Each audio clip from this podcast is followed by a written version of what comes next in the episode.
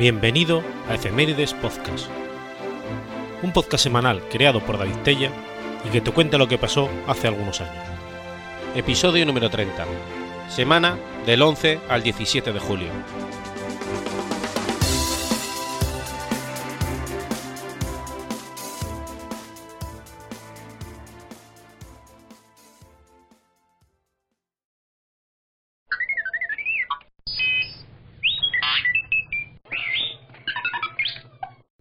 Bélgica, miércoles 11 de julio de 1302. Ocurre la Batalla de las Espuelas de Oro. Más conocida como la Batalla de Courtrai, enfrentó a Felipe IV de Francia con las milicias flamencas cerca de Courtrai. Desde su llegada al trono de Francia en 1285, Felipe IV el Hermoso solo tuvo una ambición, aumentar las posesiones de la corona. Entre sus objetivos estaba Flandes, rico y próspero país gracias a su industria textil. El conde de Flandes, Guido de Dampierre, se apresuró a desafiar al rey de Francia con la firma, en 1297, de un tratado de alianza con Eduardo I de Inglaterra. La réplica no se hizo esperar, y las tropas francesas, al mando de Carlos de Valois, hermano del rey, invadieron Lille, Courtrai, Bethune y Cassel. Guido de Dampierre se refugió en Gante, mientras su aliado, el rey de Inglaterra, sin siquiera advertirle, firmaba una tregua de dos años con Felipe el Hermoso. Finalizada la tregua, en 1300, Carlos de Valois se apoderó de todo Flandes. Guido de Dampierre, que había ido a París a implorar perdón al del rey, fue encarcelado. Flandes pasó entonces a formar parte del reino de Francia, pero los flamencos no aceptaron de buen grado esta dependencia. La rebelión fue ganando terreno sobre todo en Brujas, liderada por un tal Pierre de Conic. Se pidió auxilio a los hijos de Guido de Dampierre, Jean de Namur y su hermano Guido, a quienes se unió pronto su sobrino, Guillaume de Juliers. En mayo de 1302, los habitantes de Brujas, que habían abierto las puertas de la ciudad a los franceses, atemorizados por el volumen de las tropas de ocupación, pidieron de nuevo auxilio a Pierre de Conic. La noche del 18 de mayo, sus partidarios entraron en la ciudad y degollaron a los franceses y a sus secuaces en lo que se denominó los maitines de Brujas, con más de 200 muertos, Solo Guy de Chatillon, conde de Saint Paul, pudo escapar. Alentados por este acontecimiento, los flamencos volvieron a sublevarse. Guillermo de Juliers sitió Cassel, mientras Guido de Namur hacía lo mismo con Courtrai. Roberto de Artois, junto con el condestable de Nesle, acudió entonces en ayuda de los defensores de Courtrai, y Guillaume de Juliers dejó Cassel para reunirse con Guido de Namur. Las milicias municipales flamencas se situaron en una meseta que denominaban la llanura de un río, el Groninga, que, en ese punto desembocaba en el Lys, y cavaron trampas de agua, las loberas, frente a sus líneas. El ejército francés, muy superior en número, instaló su campamento en la colina de Mossenberg y se dispuso a aniquilar a su adversario con gran rapidez. La mañana del 11 de julio de 1302, Roberto de Artois reagrupó sus batallones en tres grandes cuerpos mandados por él mismo, el condestable de Nesle y el conde de Saint Paul. Los flamencos formaron un arco de circunferencia detrás del río. El enfrentamiento se inició con una descarga de los ballesteros franceses y hizo retroceder a los flamencos, cosa que los hombres de a pie aprovecharon para preparar el asalto. Pero Roberto Artois, fiel al principio de la caballería, según el cual 100 jinetes valen más que mil infantes, lanzó el condestable a la cabeza de su caballería. Los caballos no tardaron en quedar bloqueados y el condestable de Nesle murió, Roberto de Artois lanzó entonces una segunda oleada de jinetes directamente hacia las loberas flamencas, donde fueron derribados y aniquilados. Roberto Artois se rindió, pero no se libró de ejecución inmediata. Una vez más, el conde de Saint Paul logró huir a la cabeza de sus tropas y alcanzar el reino de Francia. Para los franceses, la derrota fue total. Los flamencos recogieron los estandartes y las espuelas de los caballeros franceses muertos, y con ellos cubrieron paredes enteras de la iglesia de Groninga, la batalla de las espuelas de oro había terminado y Felipe el Hermoso había perdido su ejército. Su revancha no llegó hasta 1304, en Mons en Pebele.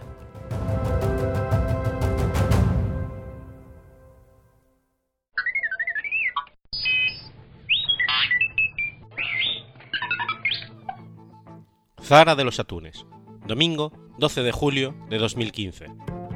Muere Javier Crae. Javier Crae de Salas nació en Madrid el 30 de marzo de 1944. Inició estudios de ciencias empresariales, pero los dejó para dedicarse al cine como ayudante de dirección. Después de hacer el servicio militar, conoce el amor de su vida en París, la canadiense Annick, con la que parte a Canadá, donde empieza su carrera como letrista, inspirado por el ejemplo de Georges Brassens y Leonard Cohen. Su hermano Jorge se ocupa de musicar los textos. Compone algunas canciones que interpreta, entre otros Rosa León. Ya en España, Chicho Sánchez Fernosio le anima a actuar en locales como La Aurora, donde conoce a Joaquín Sabina y Alberto Pérez. Como trío, graban el disco La Mandrágora, que toma su nombre de uno de los locales donde solían actuar en esos días. También actúa en televisión en el programa Si yo fuera presidente. Javier Crae debuta como solista en el disco Valle de Lágrimas, en el que ya se aprecia su estilo característico de letras irónicas, rimas ingeniosas, con música sencilla. En los discos siguientes, los arreglos escoran a menudo hacia el jazz, convirtiéndose Crae en un habitual de pequeñas salas como el Café Central de Madrid, Galileo o Clamores, a veces en compañía de otros cantautores como Ricky López o Palito. El perfil de Crae es el de un cantautor de culto. En 1986, Televisión Española censura su canción Cuervo Ingenuo, sátira de la ambigüedad ideológica del PSOE, que iba a emitirse por, como parte de un concierto de Joaquín Sabina.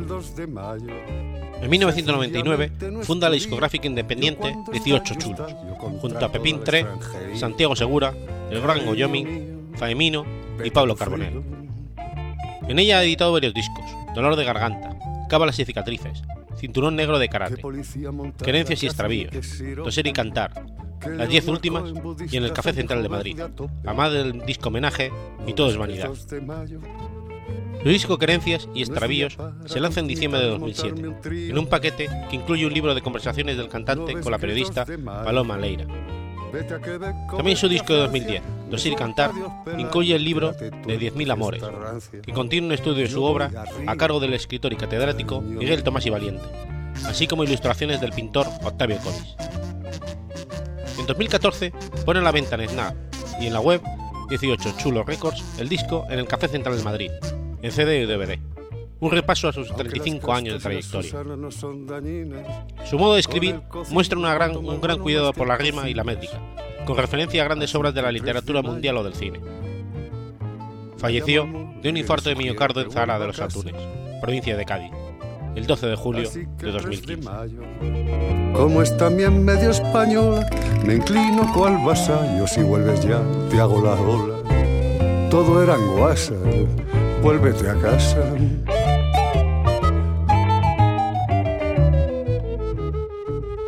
Algo insegura de su victoria me mira raro, como se mira un antiguo amante en el desamparo. Y ya que es 3 de mayo, me reconoce que sí que gruñe, que se propasa. Y ya que es 3 de mayo, añade ayer no dormí sola y cosas que me callo de momento, ponte a la cola. Si vuelvo a casa, verás que guasa. Si vuelvo a casa, ¿cómo se pasa?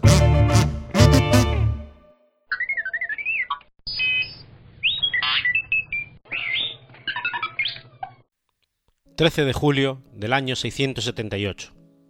Muere Aisha, esposa de Mahoma. Aisha nació a finales del año 613 o a principios del año 614, en la Meca. Era hija de Um Rumán y Abu Basak Has-Siddiq, dos de los compañeros de más confianza de Mahoma. El nombre de su padre, Bark, significa virgen, en referencia a la virginidad de Aisha. Fue la tercera y más joven esposa de Mahoma. Uno de sus primeros encuentros se dio cuando Mahoma visitó su casa. Mahoma la encontró llorando amargamente, porque sus padres la habían disciplinado. Mahoma se vio afectado por sus lágrimas, y en un esfuerzo para que ella dejara de llorar, éste le pide a su madre que fuera madre con la niña por su propio bien. Según las fuentes tradicionales, Aisha contaba con seis años cuando se casó con Mahoma, y con nueve cuando el matrimonio fue consumado. Los primeros musulmanes consideran la juventud de Aisha como una demostración de su virginidad, y por lo tanto su idoneidad como esposa de Mahoma. Esta cuestión de la virginidad era de gran importancia para aquellos que apoyaron la posición de Aisha en el debate de la sucesión de Mahoma. Estos partidarios consideran que como la única esposa virgen de Mahoma, Aisha fue divinamente elegida por él. En la tradición musulmana, Aisha es descrita como la esposa más amada y favorecida de Mahoma, después de su primera esposa, Khadija bin Khuwailid, que falleció antes de la migración hacia Medina. También existen varias tradiciones que revelan el afecto mutuo entre Mahoma y Aisha. Él solía sentarse y observarla jugar a las muñecas con sus amigas, y en ocasiones se unía a ellas. Además, estaban tan conectados que eran capaces de discernir el estado de ánimo del otro. También es importante mencionar que Mahoma, que Mahoma no se consideraba superior a Aisha, al menos no lo suficiente como para evitar que Aisha le dijera lo que pensaba, aun a riesgo de enojarlo. Por otra parte, Aisha y Mahoma tenían una fuerte relación intelectual. Mahoma valoraba su aguda memoria y su inteligencia, y ordenó a sus compañeros que emularan algunas de las prácticas religiosas de su esposa. La historia de la acusación de adulterio impuestos contra Aisha se puede remontar a la Sura al-Nur del Corán. Según cuenta la historia, Aisha abandonó su auda con el fin de buscar un collar que había perdido. Sus esclavos montaron en palanquín y lo prepararon para el viaje sin notar ninguna diferencia en el peso sin la presencia de Aisha. Por lo tanto, la caravana partió accidentalmente sin ella.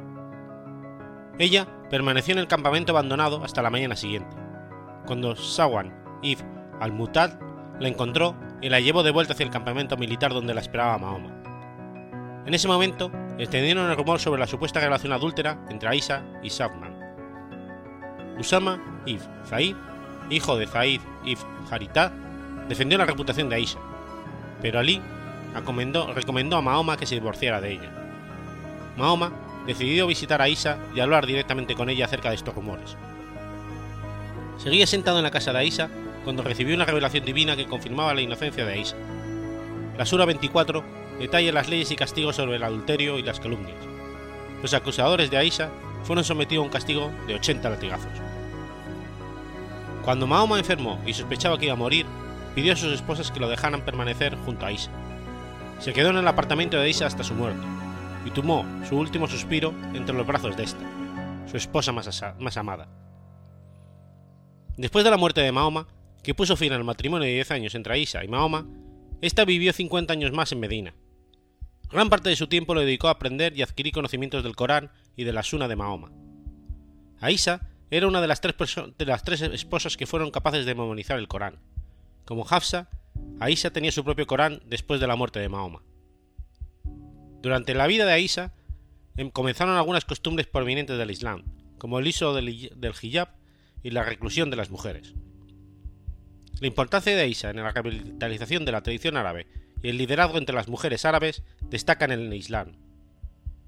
Aisha se involucró en la política del incipiente Islam y en la de los tres primeros califatos. Durante un tiempo en que no se esperaba que las mujeres contribuyeran fuera del hogar, Aisha pronunció discursos públicos, se involucró directamente en la guerra, luchó en batallas y ayudó a los hombres y mujeres a comprender las prácticas de Mahoma.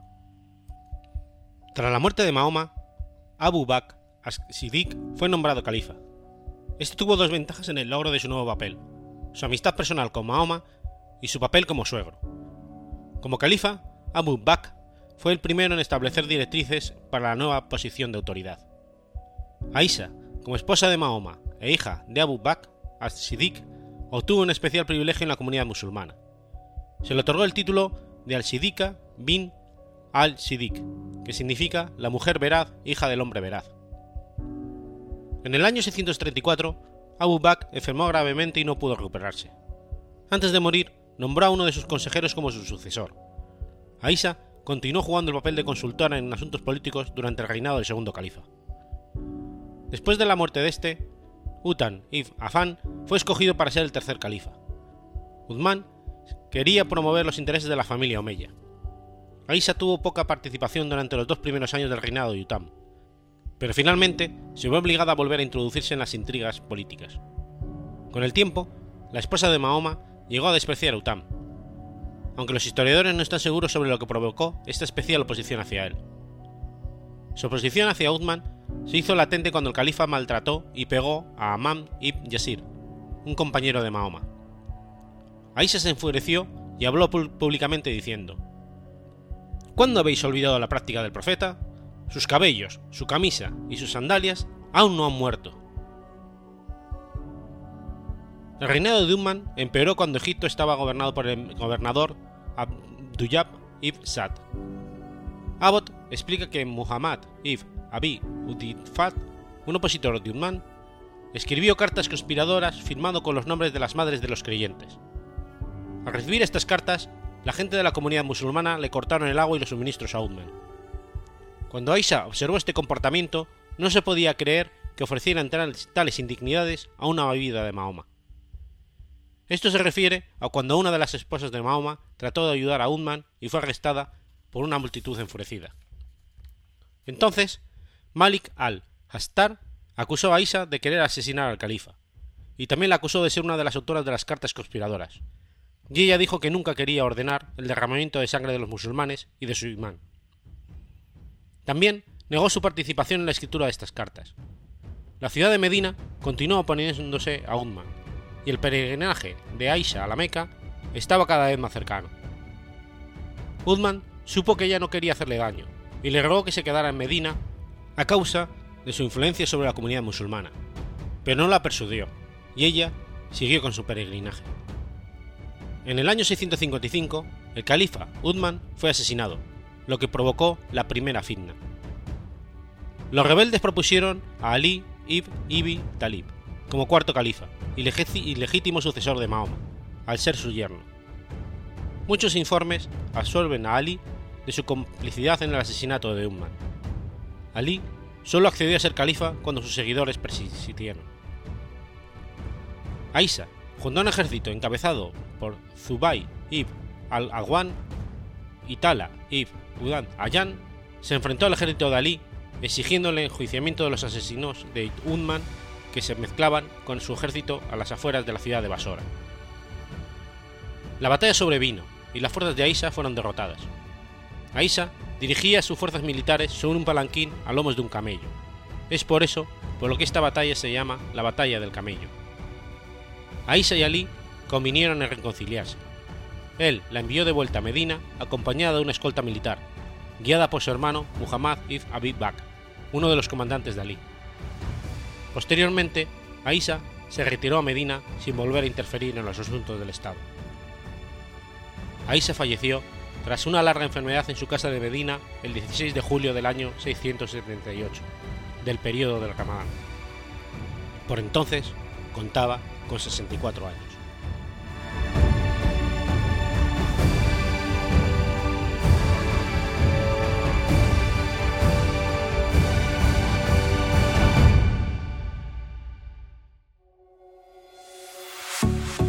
¿Sabes que el podcast que estás escuchando se presenta a los premios de la Asociación Podcast? Si quieres ayudarle a llegar a la final y a conseguir más visibilidad, tienes hasta el 26 de junio para apuntarte como simpatizante en la Asociación Podcast. Es gratis. Como simpatizante podrás votar en la primera fase a este y al resto de tus podcasts favoritos en todas las categorías de los premios.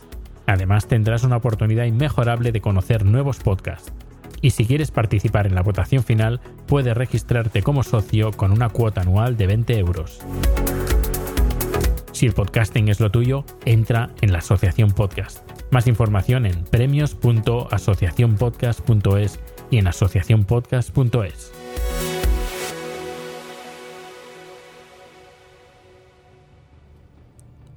León, miércoles 14 de julio de 1886. Nace Buenaventura Durruti. Durruti nace siendo segundo de los ocho hijos del matrimonio entre Santiago Durruti, un trabajador ferroviario, y Anastasia Dumange. Santa Ana, el barrio donde vive desde pequeño, es un lugar modesto, de casas pequeñas y viejas, habitadas por los obreros de la ciudad.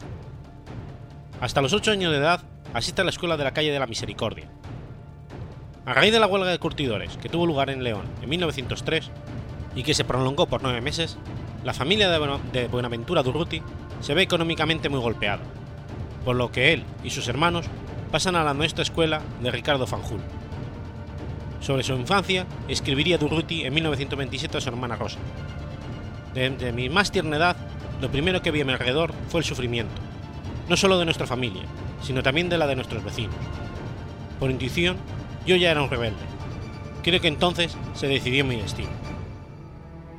En 1910, a los 14 años, abandona los estudios y entra como aprendiz de mecánico en el taller de Melchor Martínez, un socialista que tenía en León un cierta fama de revolucionario. Durante dos años, Melchor Martínez le enseña elementos de la mecánica y del socialismo. Cuando considera que no tiene nada más que pueda enseñarle, Durruti se traslada al taller de Antonio Mije, que se especializaba en el montaje de lavadoras mecánicas para el lavado de minerales extraídos de las minas. En 1913, siendo ya tornero de segunda clase, se, afilia a la Unión de Metalúrgicos, asociación adscrita a la Unión General de Trabajadores, pero poco tiempo después comenzaría su desencanto ante los consejos de moderación de los dirigentes durante las reuniones celebradas. La neutralidad española durante la Primera Guerra Mundial impulsó la industria y economía españolas, ya que ambos bandos enfrentados recurrían a España para obtener materias primas y productos manufacturados. El trabajo en las minas aumenta. Durruti fue enviado a la localidad de Matallana, junto con otros obreros para realizar la instalación de lavadoras mecánicas. Allí, los mineros declararon una huelga ante los malos tratos recibidos por uno de los ingenieros, exigiendo su, destitución. Durruti, para apoyarlos, se niega a continuar los montajes que estaba realizando mientras el trabajo de los mineros continúa paralizado, gracias a lo cual el ingeniero es finalmente trasladado. A su regreso a León, Mije le llama la atención por lo sucedido y le advierte de que la Guardia Civil se había interesado por él. Los dirigentes de la Unión Metalúrgica lo amonestaron por su conducta, y su antiguo maestro, Melchor Martínez, le aconseja que emigre de León ante la actitud de las autoridades. Su padre le consigue una plaza como mecánico ajustador en la Compañía Ferroviaria del Norte, propuesta que decide aceptar. En estas circunstancias le sorprende la huelga general revolucionaria de 1917 por la rebeldía demostrada durante dicha huelga, Durruti pierde su puesto de trabajo en la compañía ferroviaria. Además, la junta directiva de la Unión Ferroviaria, en la que se encontraba afiliado, expulsa al grupo de jóvenes que había ejercido mayor resistencia durante la huelga, incluyéndolo a él, por defender posiciones revolucionarias y alegando indisciplina. Después de estos hechos se refugia en Gijón, y tras una breve estancia allí pasa a la frontera a Francia, huyendo del servicio militar. Allí permanece desde diciembre de 1917 hasta enero del 19, periodo durante el cual continúa manteniendo contacto con militares leoneses. De vuelta en España, inicia su afiliación en la Confederación Nacional del Trabajo tras instalarse en la Felguera, donde existía un gran número de obreros metalúrgicos y el anarcosindicalismo tenía gran influencia. Sospechoso por sus actividades revolucionarias, es detenido por la Guardia Civil y enviado a La Coruña, y de allí a San Sebastián, al descubrirse su deserción del ejército. Tras un consejo de guerra, alegó tener una hernia para ganar tiempo y poder fugarse. Tras conseguir advertir a su hermana Rosa para que obtuviera ayuda de sus amigos de León, en junio se exilia de nuevo a Francia, instalándose en París y trabajando en los talleres de Renault. Continúa recibiendo información sobre los acuerdos tomados por grupos anarquistas españoles y la decisión de la CNT de adherirse a la Tercera Internacional, estas noticias lo animan a regresar a España en 1920. Se trasladó en 1920 a Barcelona, donde se afilió a la CNT. En 1922 formó, junto con Joan García Oliver, Francisco Ascaso y Ricardo Sanz, el Grupo de los Solidarios, con el que perpetró un atraco del Banco de España de Gijón en 1923. Se le imputó también el asesinato del cardenal Juan Soldevilla Romero, de Zaragoza tuvo que ir a Argentina y luego a Chile, donde junto a compañeros anarquistas llevan a cabo el primer asalto bancario en la historia de ese país. El atraco es parte de una campaña para juntar recursos a fin de liberar a compañeros que se encontraban en algunas cárceles de España. Continuó luego su paso por otros países latinoamericanos y europeos.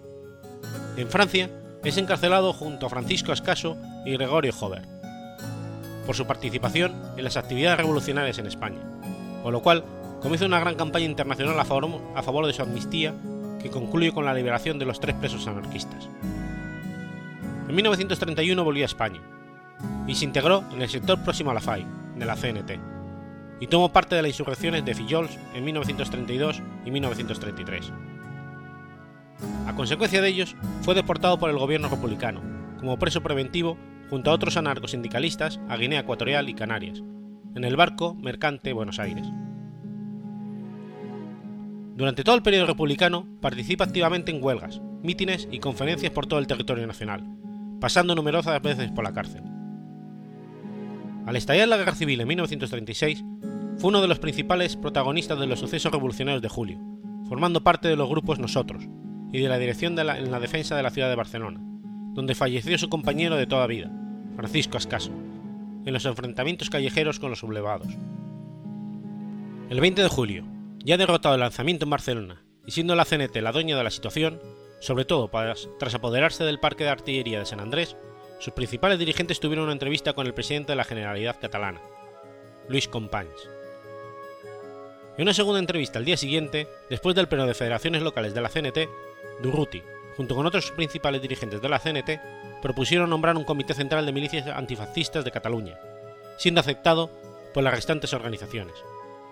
Este comité se convirtió en el verdadero poder en Cataluña, ratificando la Generalidad posteriormente lo que, que se decidiría. Cansado de las disputas internas y el desgaste debido al hecho de encontrarse en guerra civil, decidió ir al frente con el bando republicano, pretendiendo, en un principio, liberar a Zaragoza de los sublevados, otro gran núcleo urbano anarquista tras Barcelona. Se formó entonces la famosa columna Durruti, que tomó rumbo a Zaragoza. La columna, que no disponía de suficientes armas, y menos aún de artillería, no estuvo en condiciones de poder asaltar Zaragoza, y tuvo que limitarse a tomar todos los pueblos por donde pasaba. En ellos, los campesinos se veían libres para hacer la revolución. Los terratenientes eran expropiados de sus tierras, las cuales eran colectivizadas. Se abolía la propiedad privada y se, instauraba el comunismo libertario. En noviembre de aquel año marchó a Madrid con su columna a contener la ofensiva de las tropas sublevadas. Aproximadamente a la una de la tarde del 19 de noviembre de 1936, en plena batalla de la ciudad universitaria de Madrid, en la calle Isaac Peral, menos de dos horas después de haber sido entrevistado en la calle en Madrid para el noticiario filmado del PECUS, Durruti es herido en el pecho por una bala de extraña procedencia. En grave estado, es llevado al Hotel Ritz, sede del Hospital de Sangre de las Milicias Catalanas, donde muere al día siguiente a las 4 de la mañana.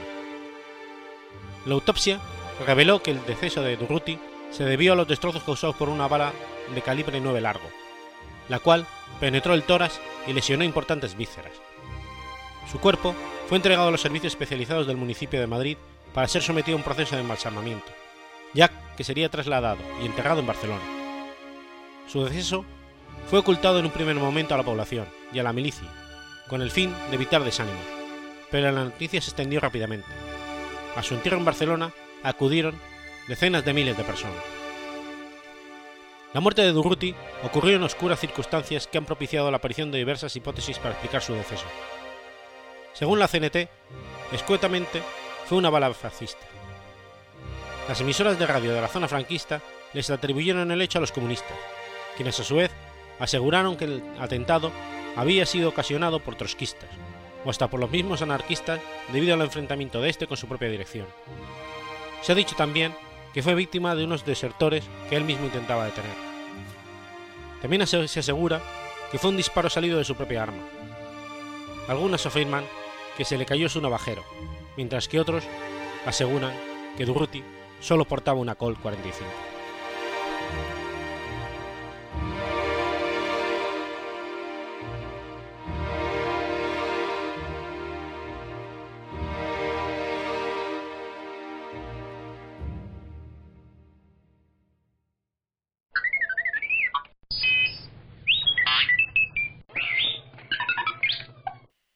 Padrón, miércoles 15 de julio de 1885. Muere Rosalía de Castro. Rosalía de Castro nace en Santiago de Compostela el 24 de febrero de 1837. Fue una poetisa y novelista española que escribió tanto en gallego como en castellano. Considerada en la actualidad como una escritora indispensable en el panorama literario del siglo XIX, representa, junto con Eduardo Pondal y Curros Enríquez, una de las figuras emblemáticas del resurgimiento galego, no solo por su aportación literaria en general y por los hechos de que sus cantares gallegos sean entendidos como la primera obra de la literatura gallega contemporánea, sino por el proceso de sacralización al que fue sometida y que acabó por convertirla en la encarnación y símbolo del pueblo gallego. Además, es considerada, junto con Gustavo Adolfo Becker, la precursora de la poesía española moderna. Escribir en gallego en el siglo XIX es decir, en la, en la época en que le vivió Rosalía, no resultaba nada fácil por un gran número de razones, la mayor parte de ellas ligada al pensamiento y estructuración de la sociedad del momento. La lengua gallega estaba muy desprestigiada, cada vez más distante de aquella época en la que había sido el idioma vehicular de la creación de la lírica gálico-portuguesa. Toda la tradición escrita había sido perdida, con lo que se hacía necesario comenzar desde cero rompiendo con el sentimiento de desprecio e indiferencia hacia la lengua gallega. Pero pocos eran los que se planteaban en la tarea, pues esta constituía un motivo de desprecio social. En un ambiente en el que el castellano era la lengua de la cultura, al ser la, lengua que la clase minoritaria dominante protegía, Rosalía de Castro le otorgó prestigio al gallego al usarlo como vehículo de su obra denominada Cantares Gallegos, y afianzando el renacer cultural de la lengua. Aunque fue una asidua cultivadora de la prosa, donde Rosalía sobresalió fue en el campo de la poesía, a través de la creación de las que fueron consideradas sus tres obras claves: Cantares Gallegos, Folas Novas y En las orillas del Sar.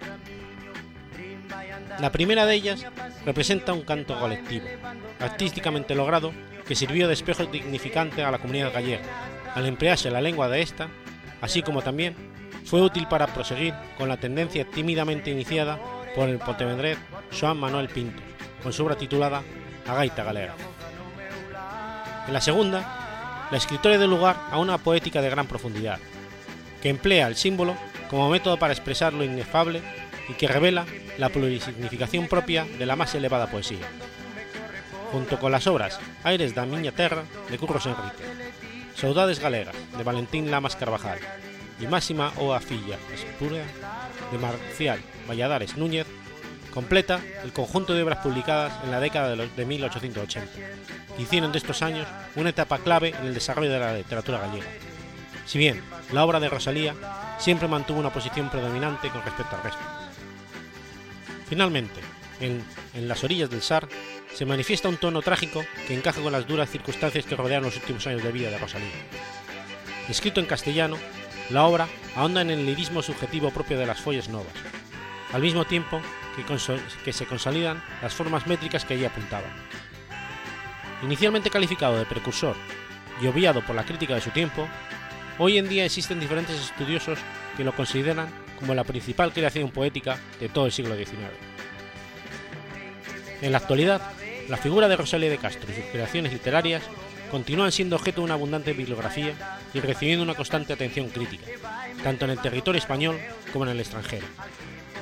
Esta es la aceptación y el interés que las obras de esta escritora despiertan en el mundo, que en las últimas décadas sus poemas han sido traducidos a idiomas como el francés, el alemán, el ruso y el japonés.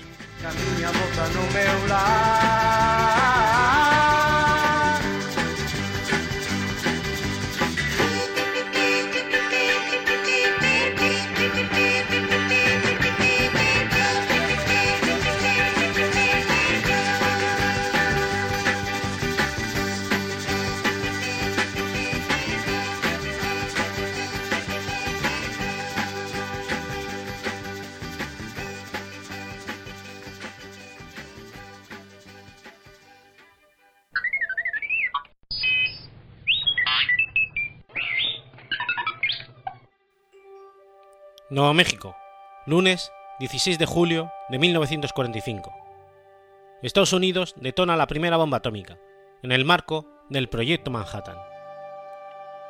El Proyecto Manhattan fue el nombre en clave para un proyecto científico llevado a cabo durante la Segunda Guerra Mundial por los Estados Unidos con ayuda del Reino Unido y Canadá. El objetivo final del proyecto era el desarrollo de la primera bomba atómica antes de que la Alemania nazi la consiguiera. La investigación científica fue dirigida por el físico Julius Robert Oppenheimer, mientras que la seguridad y las operaciones militares corrían a cargo del general Leslie Richard Groves.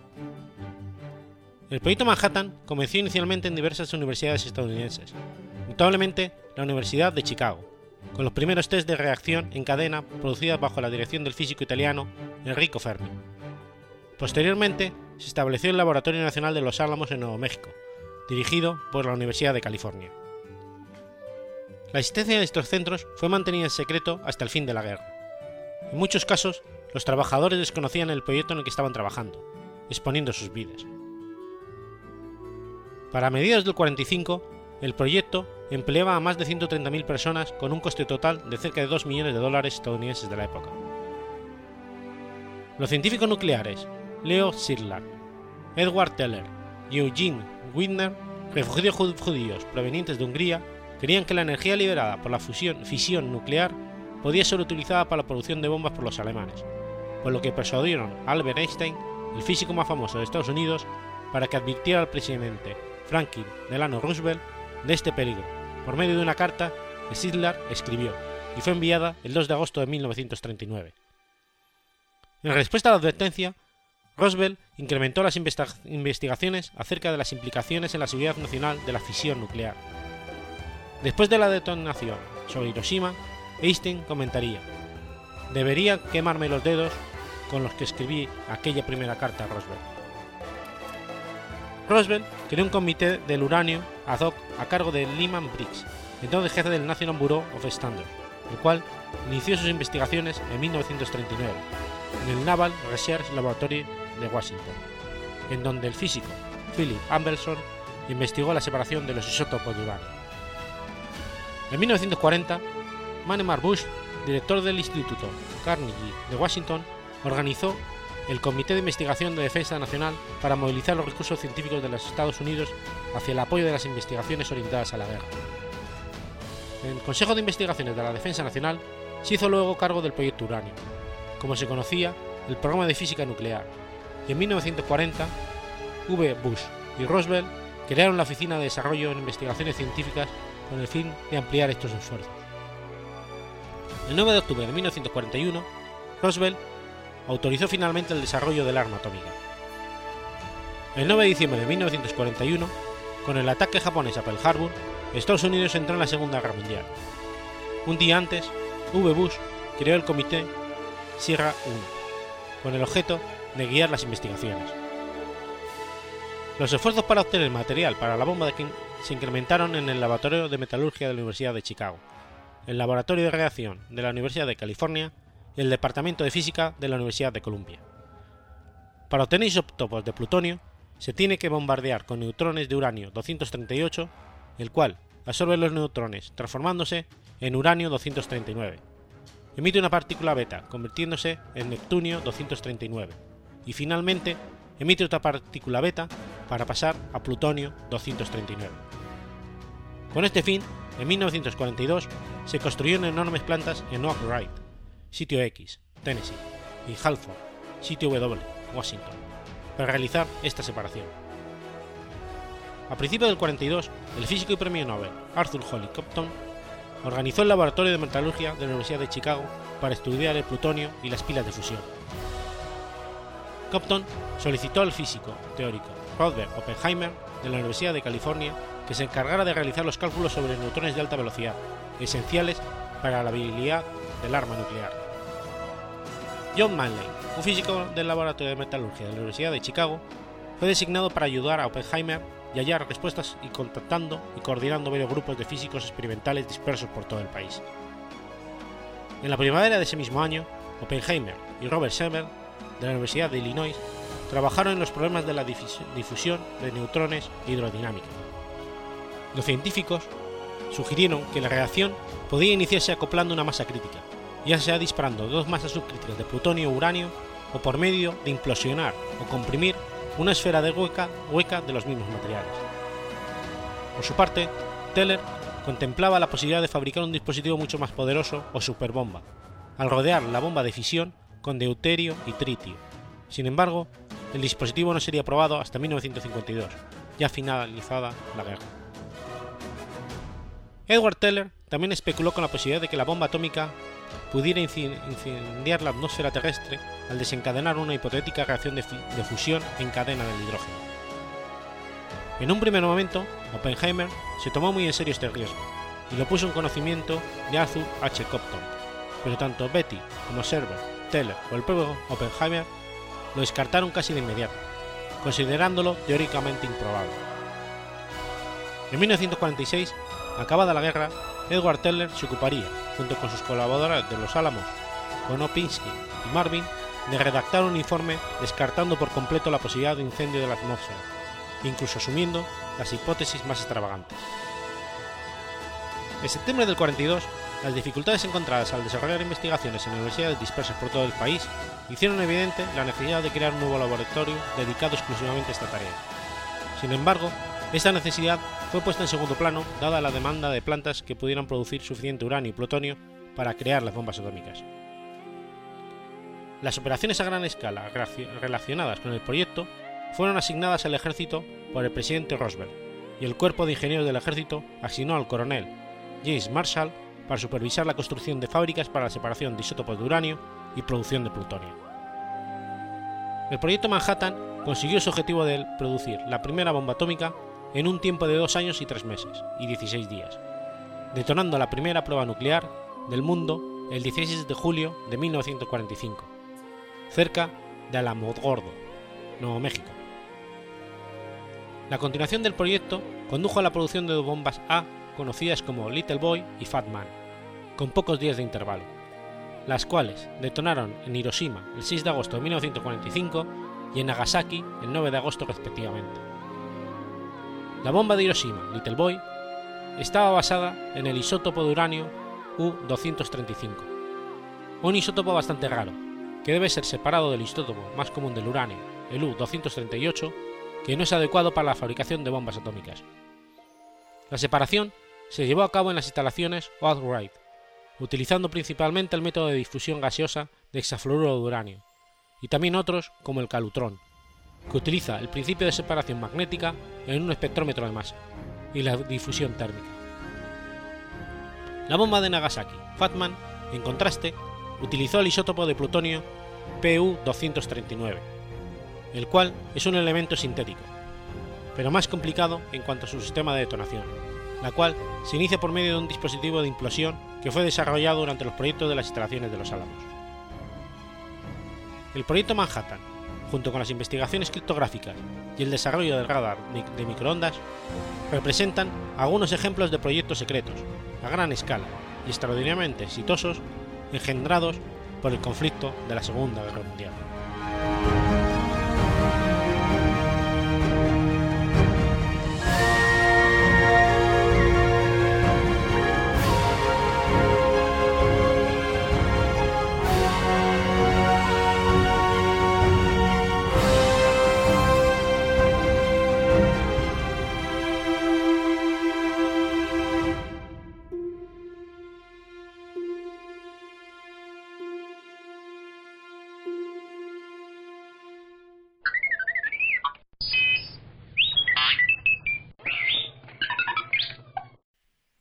Jueves 17 de julio de 1947.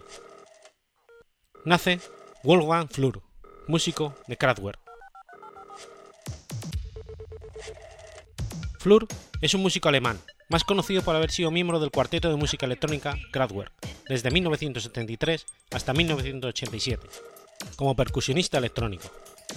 Flur también fabricó mucho equipamiento para sus actuaciones, así como para el estudio y sello de grabación discográfico de Kraftwerk. Kling Klang. Graham Hutter y Florian Schneider coincidieron en la clase de improvisación en el verano de 1968 en la Academia Remscheid, cerca de Düsseldorf. Teniendo visiones musicales similares, comenzaron en un grupo llamado Organisation, realizando conciertos en galerías de arte, universidades y clubs. Este quinteto lanzó un único álbum, llamado Tone Float, pero se disolvió poco después, Alejándose de los otros conceptos tradicionales de la composición musical, Florian utilizaba unidades de eco y amplificación para sus flautas y violines. Ralph básicamente hizo lo mismo con teclados electrónicos. Compartían el escenario con varios músicos, a menudo diferentes en cada actuación, donde con frecuencia improvisaban y experimentaban en largas sesiones. Al comienzo de 1970, iniciaron el proyecto Kraftwerk y establecieron su propio Kling Clan Studio en el centro de Düsseldorf. La portada del primer álbum mostraba un cono de tráfico, que fue una marca distintiva en esta fase inicial del grupo. El álbum Kraftwerk 2 fue grabado como dúo y editado en 1971. Para la coproducción de estos dos discos, Kraftwerk contó con la colaboración del ingeniero Conrad Platt. Entre los años 70 y 72, Kraftwerk ofreció conciertos por toda Alemania, colaborando con múltiples músicos y artistas. En febrero del 73, el dúo Ralph y Florian tocó sus primeros conciertos fuera de Alemania, en París. El concepto audiovisual incluía coloridas luces de neón y los famosos letreros de neón con sus nombres y diapositivas proyectadas de Emil. En verano del 73, Kraftwerk editó su tercer álbum, Ralph and Florian. Por primera vez, los temas fueron grabados en el Clean Clan Studio, en un equipo de grabación ambulante por Conrad Clark. El álbum incluía nuevos elementos como sintetizadores y vocoders. El libreto del LP con dibujos y un cómic musical lo creó Emil Schultz, con dibujos adicionales de Ralph Hatter y Florian Schneider. En mayo del 74 produjeron el legendario álbum Autobahn. La música era como un guion de cine y un viaje electrónico hacia el sonido. El tema del álbum, con una duración de 22 minutos, fue compuesto y grabado en el Clean Clan Studio y mezclado, una vez más, junto con Conrad Planck en su estudio. Después del tour del Autobahn del 75, Kraftwerk empezó a trabajar en el siguiente álbum, Radioactivity. Se decidió que el nuevo álbum tendría un tema central. Este tema llegó de su interés en la comunicación radiofónica, que había sido realizada en su gira por Estados Unidos. Con los lanzamientos de Autobahn y de Radioactivity, Kraftwerk había dejado sus experimentaciones vanguardistas y se había movido adelante hacia el pop electrónico. En el 76, Kraftwerk comenzó a grabar Trans Europe Express en su estudio. Fue, en aquel entonces cuando Hutter y Schneider se encontraron con David Bowie en el Clean Clan Studio. Kraftwerk había sido ofrecido para acompañar a Bowie en una gira Station to Station, pero lo rechazaron. El lanzamiento de Trans Europe Express fue marcado por un viaje en tren usado como una conferencia de prensa por EMI Francia. El álbum fue lanzado en 1977 y Trans Express marcó la transformación completa del grupo en una banda de pop electrónico. En el 78 lanzó el álbum Man Machine, grabado también en el Clan Studio. Durante la grabación, los músicos se sentaron detrás de la consola de mezclas y dejaban a los secuenciadores y el equipamiento del estudio repitiendo melodías. En mayo del 81, Kraftwerk lanzó el álbum Computer World con la discografía EMI. El proceso de grabación se hizo con la secuencia analógica multicanal, sincronizando a la grabación de cinta multicanal. La calidad del sonido y las letras visionarias alcanzan un nivel que pocos trabajos electrónicos han sido capaces de igualar hasta hoy en día. Emil Schultz contribuyó de nuevo con las letras y el diseño de la portada. En el 82, Kraftwerk empezó a trabajar en la siguiente en Click Cloud Product, llamado Tour de France. Las letras fueron escritas en francés por Ralph Hauter y su amigo Maxime Smith. El concepto para el álbum trataba sobre los aspectos mentales y físicos del ciclismo, sobre hombres y sus máquinas. Otras ideas como la salud, medicina, entrenamientos, nutrición y regeneración estaban incluidas en el guion. El álbum Tecnopop fue producido entre el 82 y el 86. El título original de Tecnopop se cambió por Electric Café, una decisión espontánea tomada durante las sesiones de remezcla final en el 86.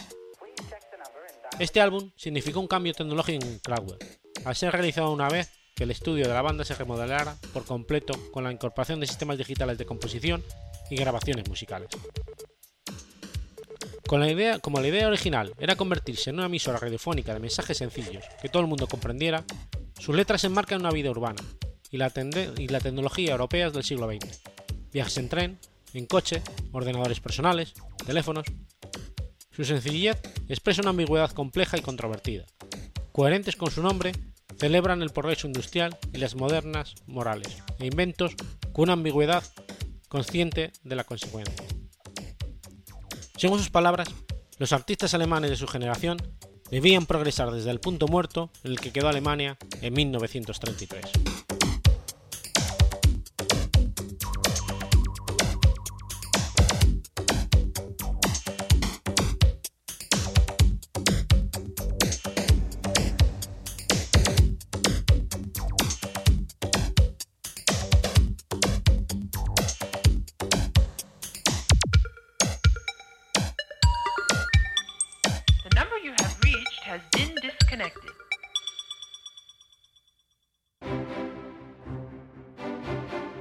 Has escuchado Efemérides Podcast. Si quieres ponerte en contacto conmigo, puedes hacerlo por Twitter a la cuenta arroba efemeridespod o mi cuenta personal, arroba telladavid, o por correo electrónico a la dirección efemeridespod.gmail.com. También puedes visitar la página web efemeridespodcast.es. Y recuerda que puedes suscribirte por iTunes y por iBox, y tienes un episodio nuevo cada lunes.